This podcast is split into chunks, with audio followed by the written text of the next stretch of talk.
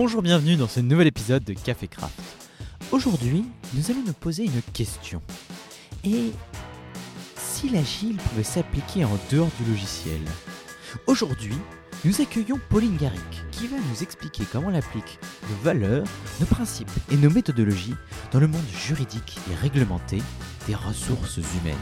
Bonjour Pauline Bonjour Thomas. Alors, est-ce que tu pourrais te présenter rapidement pour les auditeurs? Bien sûr, donc je m'appelle Pauline Garrick, j'ai 34 ans et je travaille pour Wake Up RH, une marque euh, Binext. Et mon but, euh, c'est d'implémenter l'agile au sein des organisations RH. D'accord. Alors Pauline, tu n'es pas consultante Si, tu es consultante. Je suis consultante. Alors oui. Pauline, maintenant oui, c'est ça. Alors Pauline, euh, tu ne viens pas de la technique, tu n'es pas une développeuse, tu viens des RH. Tout à fait. Qu'est-ce que ça veut dire pour toi l'agilité?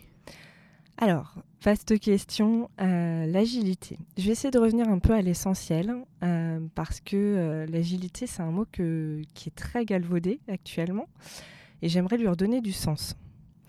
On évolue dans un monde complexe, incertain, qui, qui change énormément avec l'IT, la digitalisation, etc.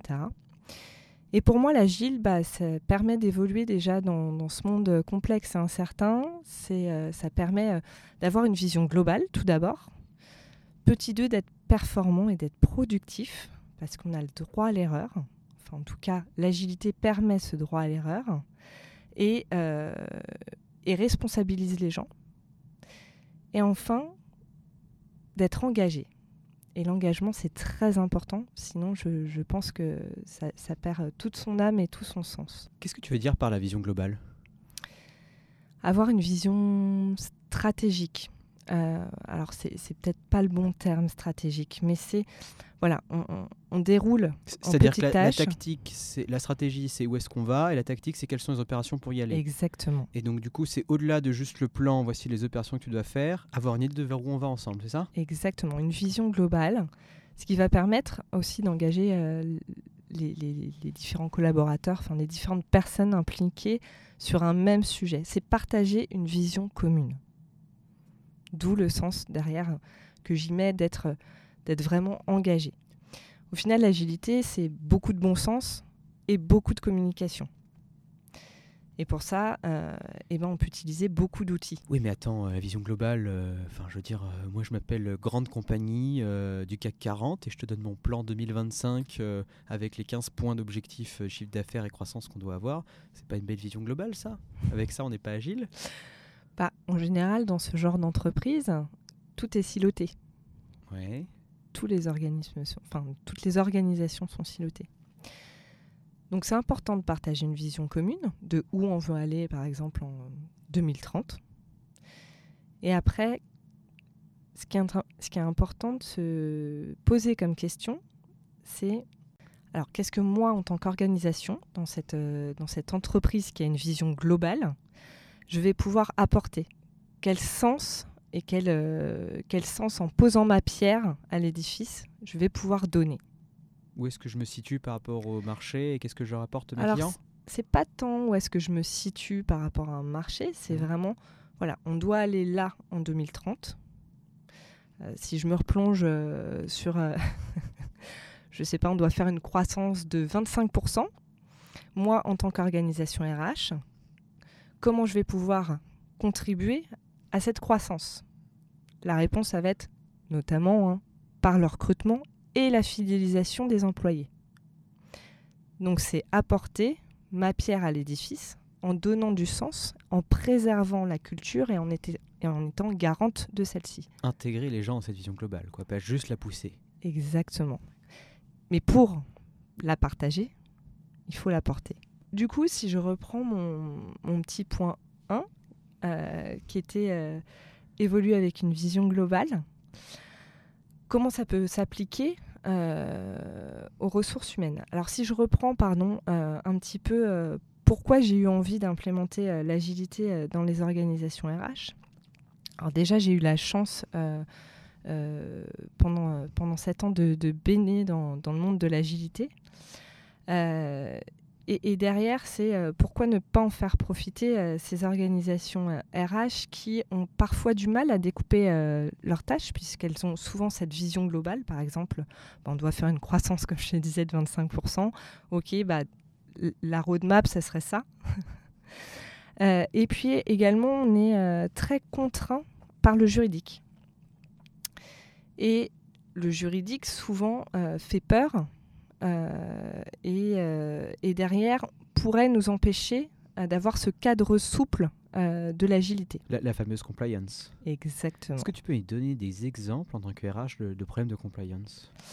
Alors, c'est un de mes points où, je, vais, je vais en parler sur l'engagement notamment. Il y a beaucoup de choses autour, de, de l'entretien annuel et de l'entretien professionnel qui doit être fait tous les deux ans. Donc ça, c'est une contrainte juridique qu'on a aujourd'hui, nous, RH. C'est quoi la contrainte là-dessus? Alors, on nous dit de faire ça, de faire ce point tous les deux ans. Le faire, d'accord. Alors, je parle de l'entretien professionnel, par exemple.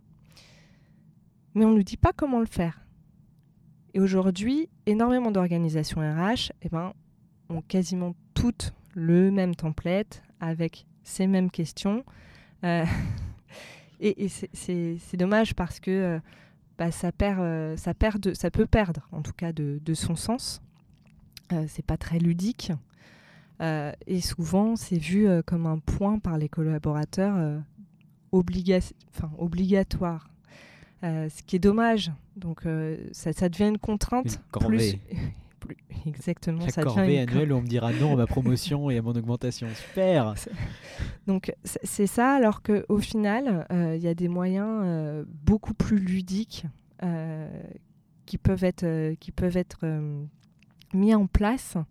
Et mais j'y reviendrai si, si, ça te va. J'y reviens après. pour moi, ça fait, ça fait partie aussi de, de être engagé, en fait, de l'engagement de l'engagement du coup du collaborateur, même si on a des contraintes juridiques. Du coup, on, se remet dans notre euh, vision globale euh, de grosses compagnies du CAC 40. En, quoi est-ce que quels sont les outils d'un département RH justement pour se pour évoluer là-dedans, pour se lier à cette vision? Alors, on peut utiliser le Kanban. Euh, comme je le disais, au final, l'agilité, c'est aussi beaucoup de bon sens et beaucoup de communication. Et on se rend compte que le management visuel euh, permet. Alors, le Kanban, c'est ce grand, ce grand tableau. Ce grand tableau euh, qui, euh, qui découpe les tâches et qui, où on peut voir chaque étape et faire avancer son petit post-it. C'est ça. Donc chaque étape est une colonne. Chaque étape est une colonne, exactement. Donc ça marche aussi bien pour le recrutement que pour de la gestion de projet je parle gestion de projet RH euh, par exemple. On a euh, un projet euh, marque employeur, donc par exemple, parlons des forums, ok, bah, on détermine tel, tel, tel et tel forum auquel on doit aller. La première colonne, ça peut être lister les dates des, prochains, forums. Deux, logistique. trois, communication, c'est qu'on a bien fait toutes les tâches de communication amont et puis 4, le moment du forum. Et euh, mettons une dernière étape euh, dans, notre, euh, dans notre colonne Kanban. ça pourrait être tri, tri des CV et réponse aux, aux, candidats ah. potentiels. Donc ça, ça serait les colonnes Exactement. Et à l'intérieur de ces colonnes, tu mettrais quoi? Eh ben, les petits post-it de chaque forum, par exemple. Ah oui. Et les faire avancer dans chaque colonne. Également pour le recrutement, ce qui est le plus simple aujourd'hui. Parce que, attends, du coup, je reste dessus. Finalement, la préparation pour un forum d'une certaine école, pas par une autre école, en fait, c'est la même. Ce serait ça? Exactement. Et donc, du coup, tu peux répéter le processus, t'améliorer et appliquer ça à chaque fois? Oui. D'accord. OK. Et chacun, euh, du coup, euh, étant garant euh, de, certains projets, donc je suppose que dans une organisation RH, on a une personne qui va être sur les forums, sur les forums écoles, pardon, euh, une personne qui va peut-être être en charge des formations et peut faire avancer après peut-être ses post-it. Le plus utile aujourd'hui, en tout cas ce que j'implémente le plus chez mes clients, c'est le Kanban autour du recrutement. Où là, on a un process de recrutement euh, qui est souvent le même, peu importe euh, le poste, euh, le poste ouvert. Et en faisant un petit rituel euh, toutes les semaines, ça permet de euh, bah, d'avoir un moment d'équipe, euh, de solliciter tous les sens, que ce soit la vue, l'ouïe, le toucher avec les post-it. Et plus on sollicite de sens, plus la mémorisation et le partage se fait autour d'une équipe. Donc le Kanban, c'est un outil de management visuel qui est très puissant. Alors là, il va falloir m'expliquer un petit peu. Oui. Euh, c'est rituel, donc c'est ces réunions tous les régulières euh, qui sont consacrées et qui sont un petit peu obligatoires, quoi, qui ont un thème. Et donc là, du coup, qu'est-ce que vous faites? Vous utilisez les cinq sens dans ces réunions pour mémoriser? Pas les cinq, parce que le goût, on ne mange pas de post-it. Mais en fait, euh, ce que j'ai pu observer, c'est que lors de ces petits rituels, déjà, euh, ça favorise vraiment la communication au sein d'une équipe, parce que ce qu'on observe, euh, c'est que la plupart du temps, euh, les RH sont organisés soit par poste, soit par techno dans le milieu IT. Et du coup, d'un poste à un autre, la communication ne se fait pas toujours. Donc en ayant ce petit rituel une fois par semaine, ça permet d'échanger soit les bonnes pratiques, soit bah, moi je bloque sur ce poste, Ok, très bien. Et d'avoir un regard externe et l'aide de l'équipe. Ah, donc c'est un moment de communication entre et de connexion entre les gens. D'accord.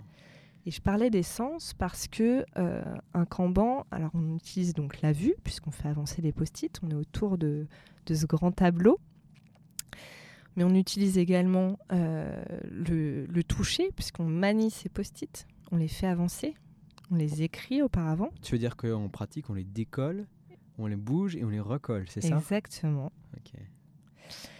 Et du coup, euh, on utilise aussi l'ouïe, puisque c'est un moment de parole. Et du coup, en utilisant en fait ces sens-là, on arrive à avoir une mémorisation euh, qui est beaucoup plus intense et qui libère une partie euh, du, cerveau, puisqu'on a plusieurs tâches en cours euh, et, on n'est pas obligé de, comme on a tout le temps cet outil en face euh, de nous, euh, ça, améliore vraiment la productivité. Ah oui, sur deux points là du coup, parce qu'à la fois, ça vous débloque sur des sujets qui étaient bloquants que vous n'aurez peut-être pas vus. Oui. Et en plus, ça vous, ça vous rend plus productif en mémorisation, etc. sur ce point de synchro. Oui. Et puis vraiment, la communication est magique et resserre les liens dans l'équipe. Donc ça, c'est le premier point. Un outil. c'est un outil de vision globale, mais que j'encourage vivement parce qu'il est assez simple à mettre en place, mais peut aussi évoluer en complexité en fonction de la maîtrise qu'on a de cet outil et de l'agilité derrière.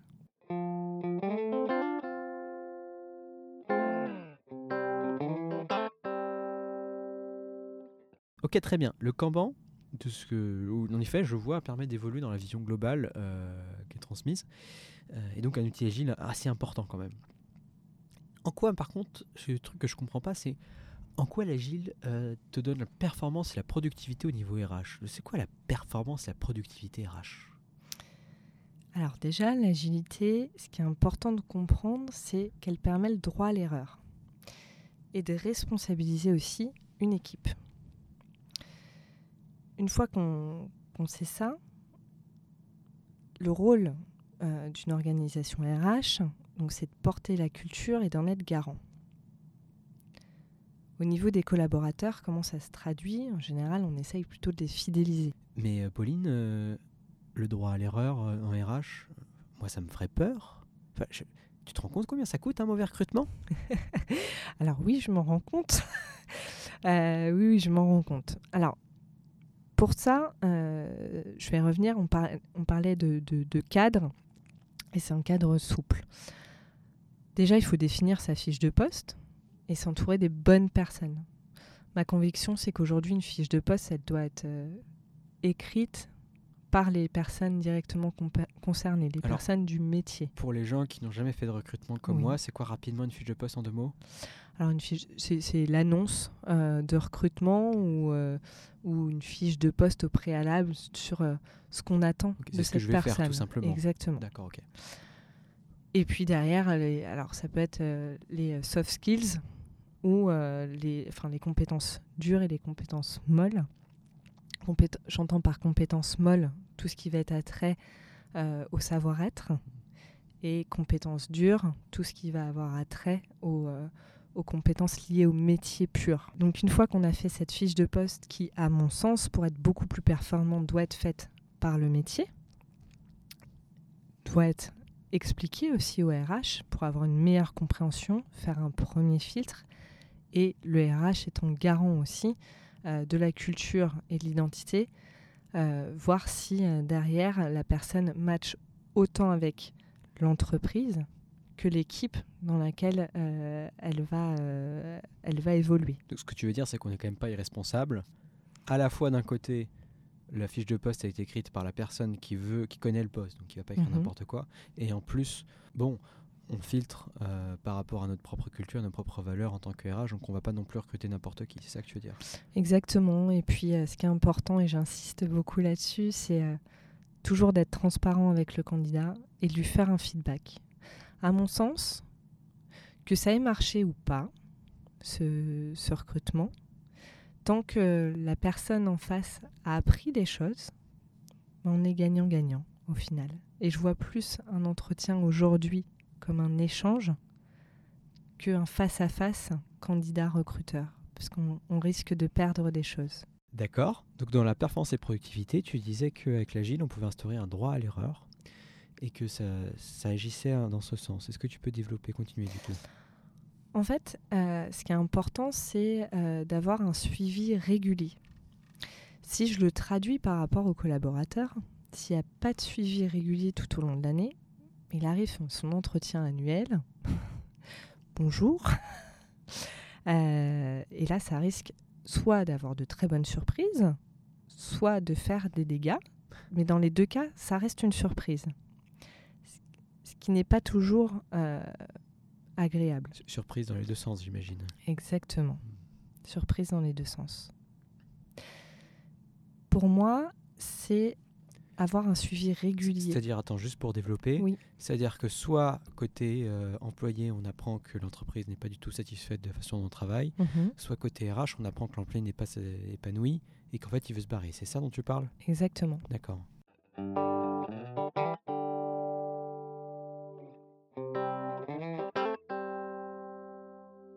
Dans l'épisode 13, Florent Jaby, qui nous parle des bases de l'agile, nous dit que s'il y a un seul atelier qu'il faut prendre quand on fait de l'agile, que ne serait-ce que pour commencer, ça serait la rétrospective, la base de l'amélioration continue.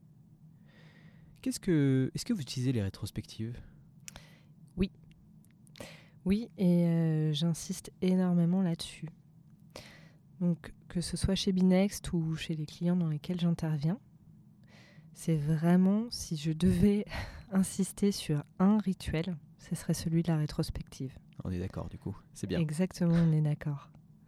Donc on fonctionne en sprint de 15 jours également. Mais quel sens ça a une rétrospective Oh, des sprints. Quel sens ça a une rétrospective euh, pour du RH bah, C'est aussi une organisation, c'est aussi une équipe. Donc pourquoi pas l'appliquer au sein des ressources humaines? Il n'y a rien de différent au final. On, peut travailler en sprint de 15 jours euh, et euh, faire une rétrospective sur ce qui s'est passé sur ce sprint. Et donc, euh, on peut commencer par un format très classique où chacun va noter sur ses post-it euh, bah, ses coups de cœur euh, du sprint, ses points positifs, ses points d'amélioration, ses questions et peut-être ses idées. Et puis ensuite, on va pouvoir... Le fameux KDS. Exactement. Keep Drop Start. Exactement. normalement, il y aura un épisode bientôt avec Elise Desro sur les formats de rétro. Stay tuned. En fait, ce qui est, ce qui est important de retenir dans une rétro RH, c'est que la plupart du temps, dans cette organisation, il y a plusieurs postes. Il y a des postes administratifs, il y a des postes sur le recrutement, il y a des postes de développement RH. Ces postes-là n'ont pas tous les mêmes tâches au quotidien. Et pour autant, si je reviens sur mon point numéro 1, ont tous une vision globale et portent tous le même sens. Et ce qui est génial dans ces moments de rétro, c'est de pouvoir partager sur ce qui s'est passé sur ce sprint-là et d'échanger. Parce qu'on a quand même un sens commun. Et de là peuvent naître de superbes actions pour le sprint du coup prochain et euh, permettent aussi euh, d'aller plus loin dans une réflexion commune. Et donc, je reviens sur le côté performance, soit de capitaliser sur les points qui ont bien fonctionné pendant ce sprint, soit de travailler sur les points qui ont un peu plus pêché ou de faire naître de nouvelles idées. Tu peux me donner un exemple d'action que vous avez prise qui a été super? On a mis en place des OKR, des objectifs Key Result. Alors, pourquoi on s'est mis en place des, des OKR au sein de l'équipe? RH euh, euh, Déjà parce qu'on a organisé euh, donc en agile et qu'on a des, on s'est dit qu'on devait donner du sens à cette instance et donc on a créé des redevabilités quelque part. Donc on est garante d'un pipe de recrutement par rapport à nos objectifs. On est garante d'un certain pourcentage, donc on doit avoir minimum 80% de, de réponses positives à l'expérience candidat. Donc on envoie aujourd'hui. Ça veut dire quoi ça? Ça veut dire aujourd'hui qu'on est euh, que chaque candidat qui, qui passe un, un, process de recrutement avec nous ouais. Euh, bah, on lui envoie un petit questionnaire et il doit y répondre. Donc après, en gros, une fois qu'il a traversé le Kanban, une fois qu'il a fini tout son process de, recrutement. Ah, vous faites des enquêtes de satisfaction, des enquêtes de satisfaction qualité sur votre. Sur, on fait des enquêtes de, de, satisfaction qualité, tout à fait. Et euh, on doit être garante d'avoir minimum 80% de taux de satisfaction. Et vous y arrivez aujourd'hui? Alors aujourd'hui, on a 79%. Et également, euh, dernière euh, redevabilité, on doit être euh, à 98% des coachings faits en temps et en heure, puisqu'on coach nos salariés tous les 4 mois. Donc, ne pas être en retard sur les entretiens que vous prenez avec vos salariés, les entretiens de coaching, c'est ça? Exactement. Ok, d'accord. Et ça, vous l'arrivez oui, alors ça, ça sent... Donc du coup, en fait, c'est un peu, vous avez mis en place un système lean un petit peu. Exactement. Hmm.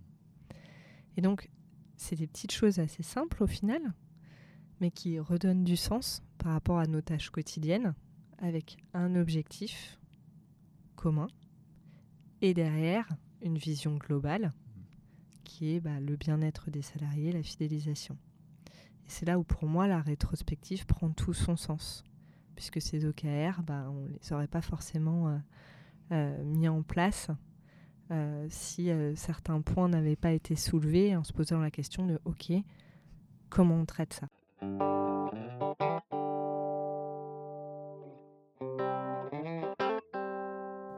Deux semaines, vous faites vos sprints, qui avec le.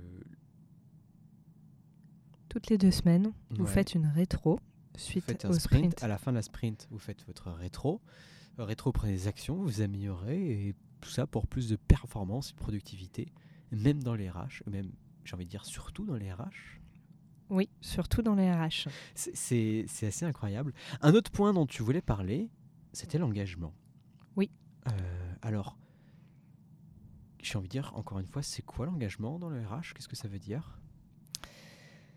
Alors, ça veut dire donner du sens. De gauche à droite. Pardon, j'aurais pas dû. Alors ça veut dire donner du sens. Ça veut dire donner du sens. Euh, ma marotte, c'est la gamification. Donc je me suis énormément euh, intéressée euh, au jeu, au ludique. Et ce qu'on peut observer, c'est que ce soit dans, le monde des, jeux vidéo ou des, personnes qui font des jeux de société, on observe que, euh, que ce sont des personnes engagées.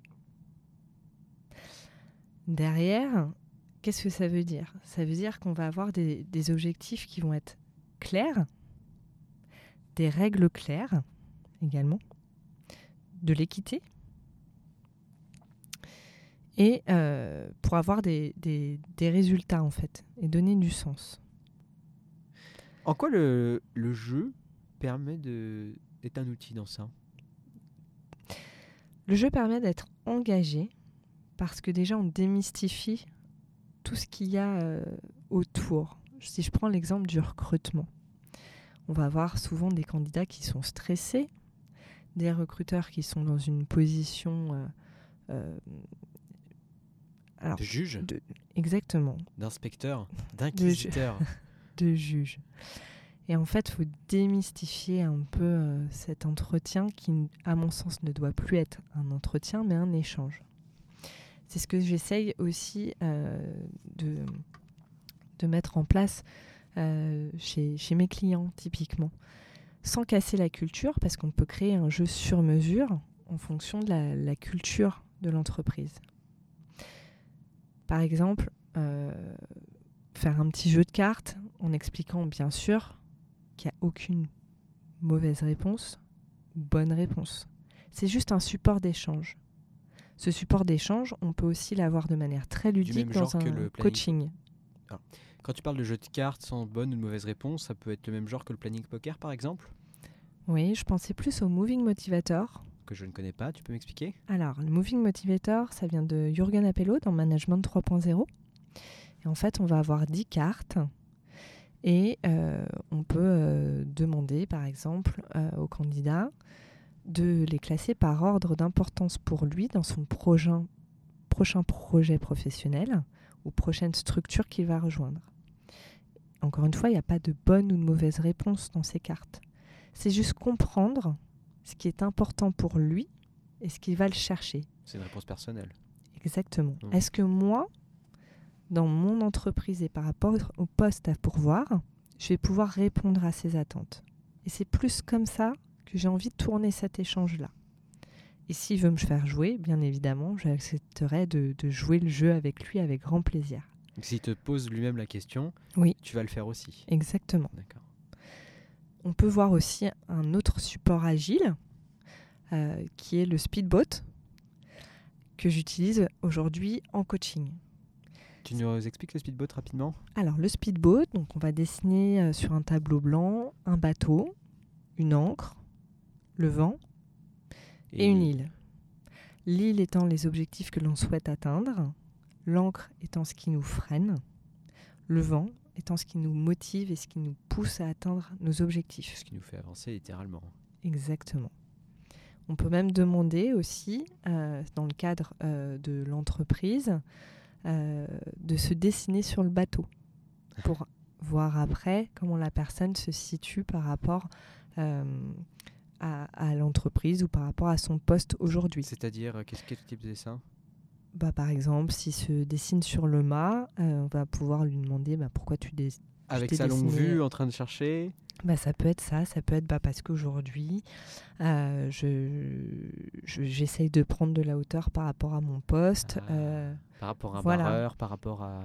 ça peut être, euh, bah, moi je me suis dessinée dans le bateau au niveau de la barque parce que euh, bah, je, je- je fais avancer au même titre euh, que, que, que les autres. D'accord. voilà. Moi, je suis On le peut- bateau de secours parce que je m'en vais. Mais ou ça peut être quelqu'un effectivement qui se retrouve plus à un instant T euh, dans l'entreprise et qui va se dessiner sur un petit radeau devant, derrière, peu importe. Pas de jugement, de la bienveillance toujours. ok, donc on a dessiné ce bateau. Le vent, l'encre, l'île, le bateau au milieu. Exactement. Et en coaching, on va demander euh, aux euh, collaborateurs, par exemple, euh, bah, de faire ses post-it et en fonction de ses réponses, bah, creuser avec lui euh, les points. Et là, on arrive, en creusant, on arrive à des choses, que ce soit en termes d'évolution ou on peut arriver aussi sur du savoir-être, des questions de savoir-être et orienter en fonction. En ça, c'est un support très ludique qui pour autant vient de l'agile, mais qui est complètement transposable dans une organisation RH et qui permet vraiment d'échanger en profondeur avec le collaborateur. Encore une fois, j'insiste sur un mot qui peut paraître galvaudé puisqu'on l'entend de partout, mais sans jugement et donc avec bienveillance. Sinon, ça ne sert à rien. Donc, il faut bien préciser qu'il n'y a aucune bonne ou mauvaise réponse. Du On coup, est par là pour aider. bienveillance, Oui. tu veux dire? Par bienveillance, j'entends pas de jugement par rapport à ce que euh, le candidat ou le collaborateur peut mettre comme réponse dans le jeu. Je ne suis pas là dans le jeu aujourd'hui tel que je l'emploie. euh, ou Qui est un euh, jeu de recrutement, on le rappelle, hein, quand même. jeu de recrutement, effectivement, Mhm. euh, n'est pas là pour évaluer. je ne suis pas en train d'évaluer des, des, compétences dures, si je l'utilise euh, par exemple sur un poste de développeur, ce jeu, euh, mais plutôt d'échanges sur euh, chercher à comprendre. où, quoi. exactement où il veut être, pourquoi il veut ce poste-là, est-ce que c'est de la reconversion ou pas d'ailleurs, et moi, est-ce que je peux l'aider dans ma structure actuelle, et si c'est pas le cas, lui donner des pistes. Et dans tous les cas, je reviens à mon premier point, que ça marche ou pas, le candidat, j'ai besoin qu'il reparte en ayant appris des choses. C'est là en boucle, ce que je n'avais pas complètement creusé. Mais c'est comme ça que tu arrives à faire des entretiens qui, à la fin, sont toujours des wins.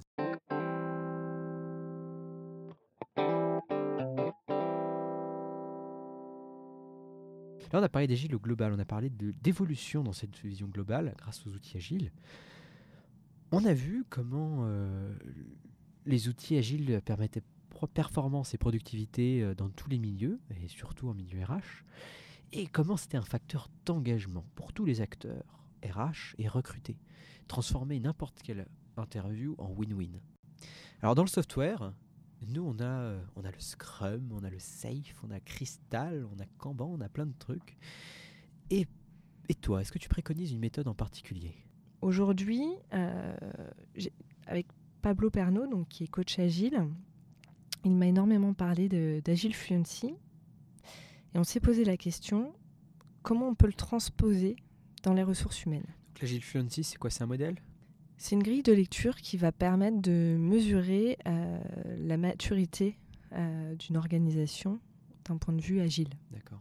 Ok, donc ce modèle d'Etcher Fluency euh, qui vous permet de vous poser des questions euh, variées comme l'identité de la tâche ou quel bénéfice par rapport à ce que vous en faites, euh, j'imagine que c'est ce que vous faites à Wake Up RH. Exactement.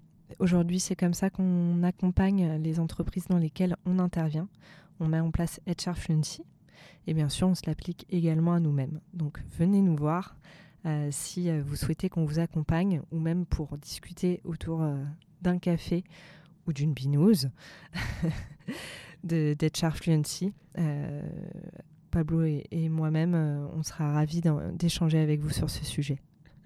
Les, les RH du futur sont agiles et boivent de la bière. Euh, Exactement. on a fait le temps. Est-ce que tu aurais un petit mot de conclusion pour finir? Takeaway numéro 1, je vous conseille euh, de mettre en place euh, un Kanban pour redonner du sens et de la communication autour du management visuel. Ça serait vraiment le, le takeaway numéro 1. C'est facile à mettre en place. Le deuxième, c'est faites des rétros dans vos équipes. Ça, c'est super important. Euh, et euh, non seulement euh, vous allez voir, vous, allez vraiment pouvoir sortir la tête de l'eau, prendre un peu de hauteur sur vos activités et sortir les bonnes pratiques, capitaliser dessus et, améliorer celles qui fonctionnent moins aujourd'hui. Et si je peux me permettre un dernier takeaway euh, numéro 3, euh, ce serait de mettre en place de la gamification. Ça fonctionne super bien, ça permet d'engager les collaborateurs et les futurs collaborateurs. Si vous ne savez pas comment faire, pareil, venez échanger avec euh, Wake Up RH. On sera là pour vous aider, vous aiguiller. Super. Merci beaucoup Thomas. Merci Pauline. Et aujourd'hui, nous avons parlé d'agilité, car oui, les méthodes et pratiques agiles sont beaucoup plus versatiles que d'aucuns pourraient ne- le penser. C'était votre épisode du lundi matin. Retrouvez-nous sur notre site web www.café-grave.fr, par Twitter, @macweek, le tuteur de l'émission, et même maintenant sur LinkedIn. Vous pouvez aussi utiliser votre application de podcast favorite, nous sommes référencés. D'ailleurs, en parlant de référencement, n'hésitez pas à partager, liker, parler de l'émission autour de vous. Ça nous aide énormément. Allez, à la semaine prochaine les amis, restez curieux